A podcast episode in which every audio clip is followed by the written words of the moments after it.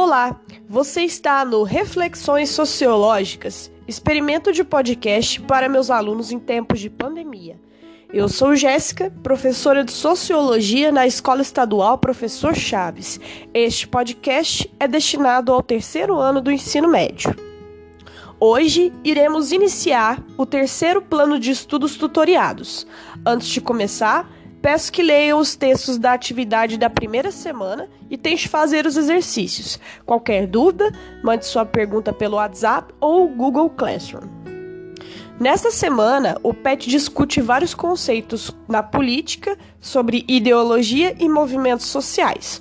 Os movimentos sociais são grupos formados por pessoas que se organizam na sociedade e que agem de forma coletiva para reivindicar alguma mudança na sociedade.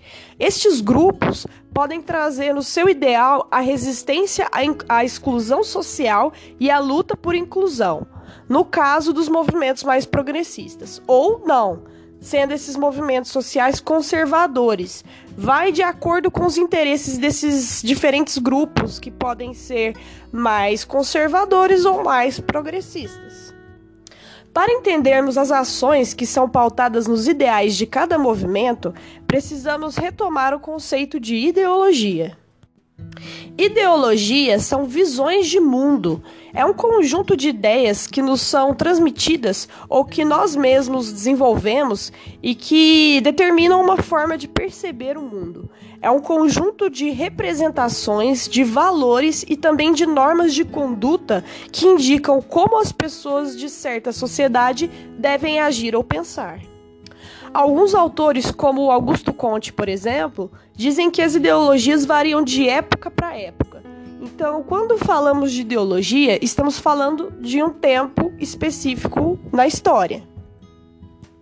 Augusto Conte e Emily Durkheim, que eram sociólogos positivistas, entendiam que o conceito de ideologia não conseguia explicar com regras gerais as sociedades justamente por esta mudança nas ideologias de tempos em tempos.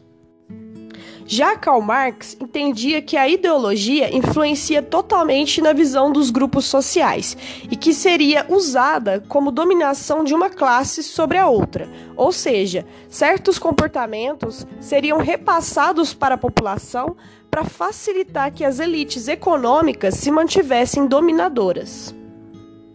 O texto dessa semana no PET traz também alguns conceitos importantes sobre os tipos de ideologias, como fascismo, nazismo, comunismo, capitalismo.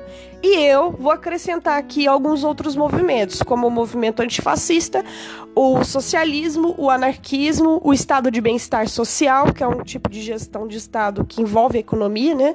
E o autoritarismo enquanto prática.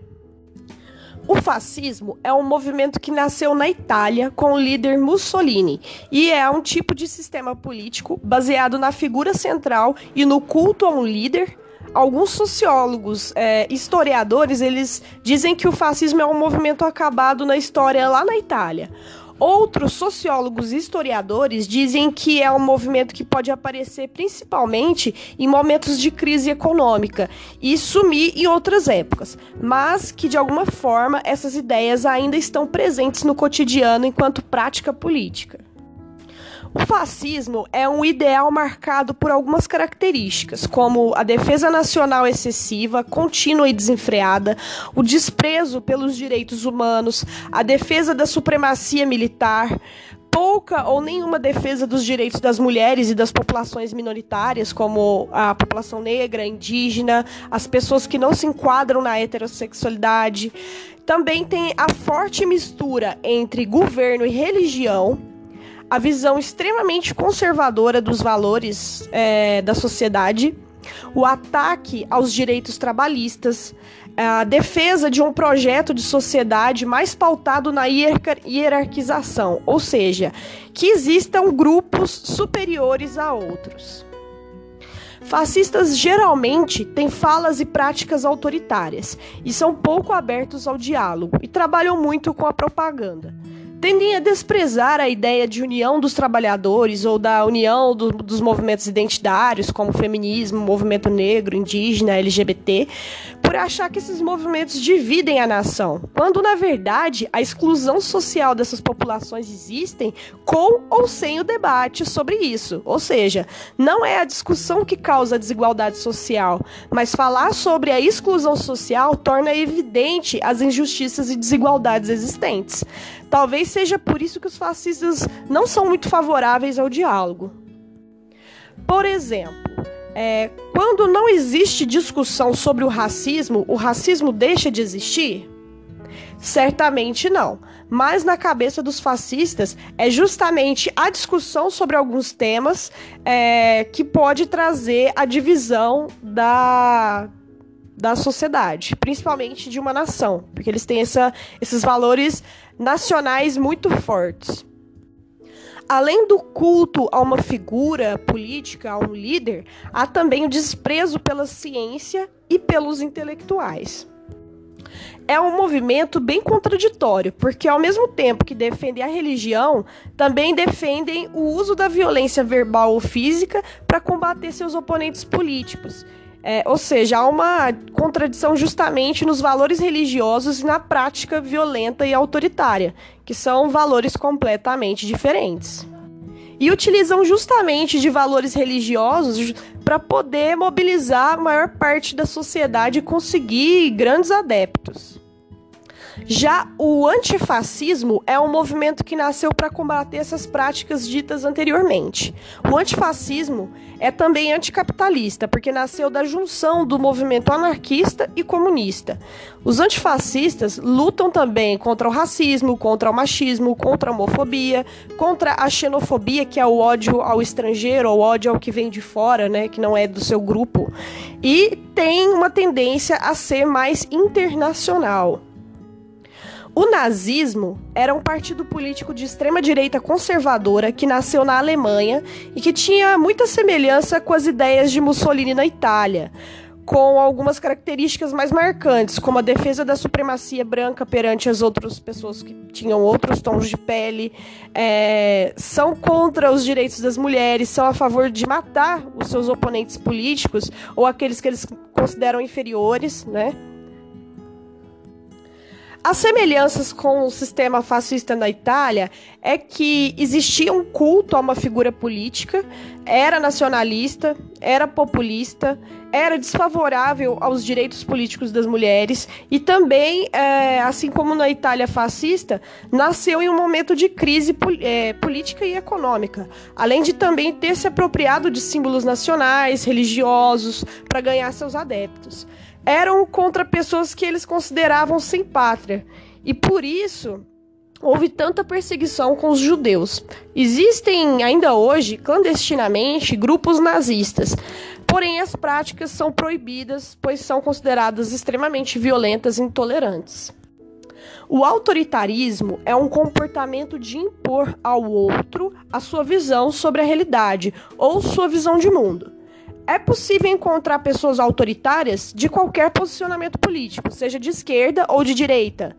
Nem todo autoritarista é fascista ou nazista, mas todo fascista e nazista é autoritário. O comunismo pode ser ou não ser autoritário, mas o comunismo não é uma ideologia fascista e nem nazista. Na verdade, são ideologias completamente diferentes. O comunismo tem uma visão mais internacional, portanto, não valoriza os símbolos nacionais e tem o foco na valorização da socialização dos meios de produção, para que todos os trabalhadores possam usufruir dos frutos do seu trabalho. Portanto, no regime comunista não existe propriedade privada dos meios de produção. Só para a gente retomar um pouco, meio de produção são conjuntos formados por meios de trabalho e objetos de trabalho, ou tudo aquilo que faz parte da relação entre trabalho humano e natureza, no processo de transformação da natureza em coisas necessárias como alimento, roupa, abrigo, enfim, tudo que consumimos. Muita gente acha que o comunismo é contra qualquer propriedade privada, inclusive da sua casa, e que pode ser tomada por um regime comunista. É, esse é um discurso que os fascistas fazem. Na verdade, os comunistas defendem o fim da propriedade privada, mas dos meios de produção. O socialismo é uma ideologia que alguns marxistas defendem e que dizem que é o primeiro passo para a revolução social, que seria a tomada do Estado pelos trabalhadores, para que assim pudessem socializar os meios de produção e traria fim à divisão de classes sociais. Na existência do socialismo existe o Estado, então gerido pelos trabalhadores. Já no comunismo não existe nem Estado e nem classe social. Resumindo, no comunismo não existe Estado e nem classe social. No socialismo existe o Estado, que é gerido pelos trabalhadores, porém eles lutam para extinguir as classes sociais. E também, so em ambos, existe a socialização dos meios de produção. Já o anarquismo é uma ideologia política que defende o fim do Estado e o fim da propriedade privada dos meios de produção, além do fim das classes sociais. Ou seja, o anarquismo é contra qualquer forma de poder e dominação na sociedade. É, eles são também contra o capitalismo, porque no capitalismo existe o poder dos ricos com os pobres né? É, são contra a existência do Estado, porque no Estado existem as pessoas que fazem parte do aparelho do Estado e as que não fazem. Então, essas têm poder sobre as demais. É, enfim, é, eles são contra qualquer tipo de hierarquização na sociedade, totalmente oposto do fascismo. Já o capitalismo é um sistema econômico baseado na propriedade privada dos meios de produção e a sua operação com fins lucrativos. As características centrais desse sistema incluem, além da propriedade privada, a acumulação de capital, o trabalho assalariado, a troca voluntária, um sistema de preços e mercados competitivos. Esse regime econômico existe no mundo desde o fim da sociedade feudal é, se fortaleceu durante a Revolução Industrial nos, entre o século XVIII e XIX. E existem pessoas que defendem o capitalismo que não são conservadores nos costumes, né? Que são os chamados liberais ou neoliberais. E existem também os que defendem o capitalismo e que são conservadores nos costumes. Então varia de acordo com a ideologia de cada um.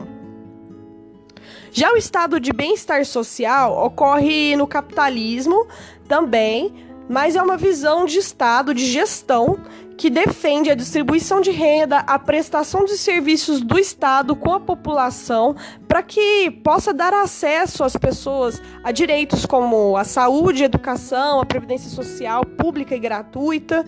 É, e acredita que o capitalismo sozinho não consegue dar por si só o acesso mínimo para todas as pessoas, já que é um sistema que cria desigualdades por si só.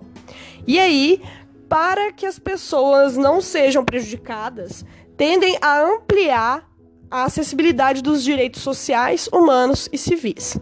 Ou seja, o Estado intervém nas relações econômicas, sociais, culturais, previdenciárias, educacionais, a, apesar de viver, né, de acontecer no sistema capitalista. Bom, é isso, pessoal. É, hoje foi mais extenso o podcast, mas é porque são conceitos muito importantes e muito complexos de se explicar. espero que vocês tenham escutado até o fim da, da do podcast e se cuidem. Um abraço.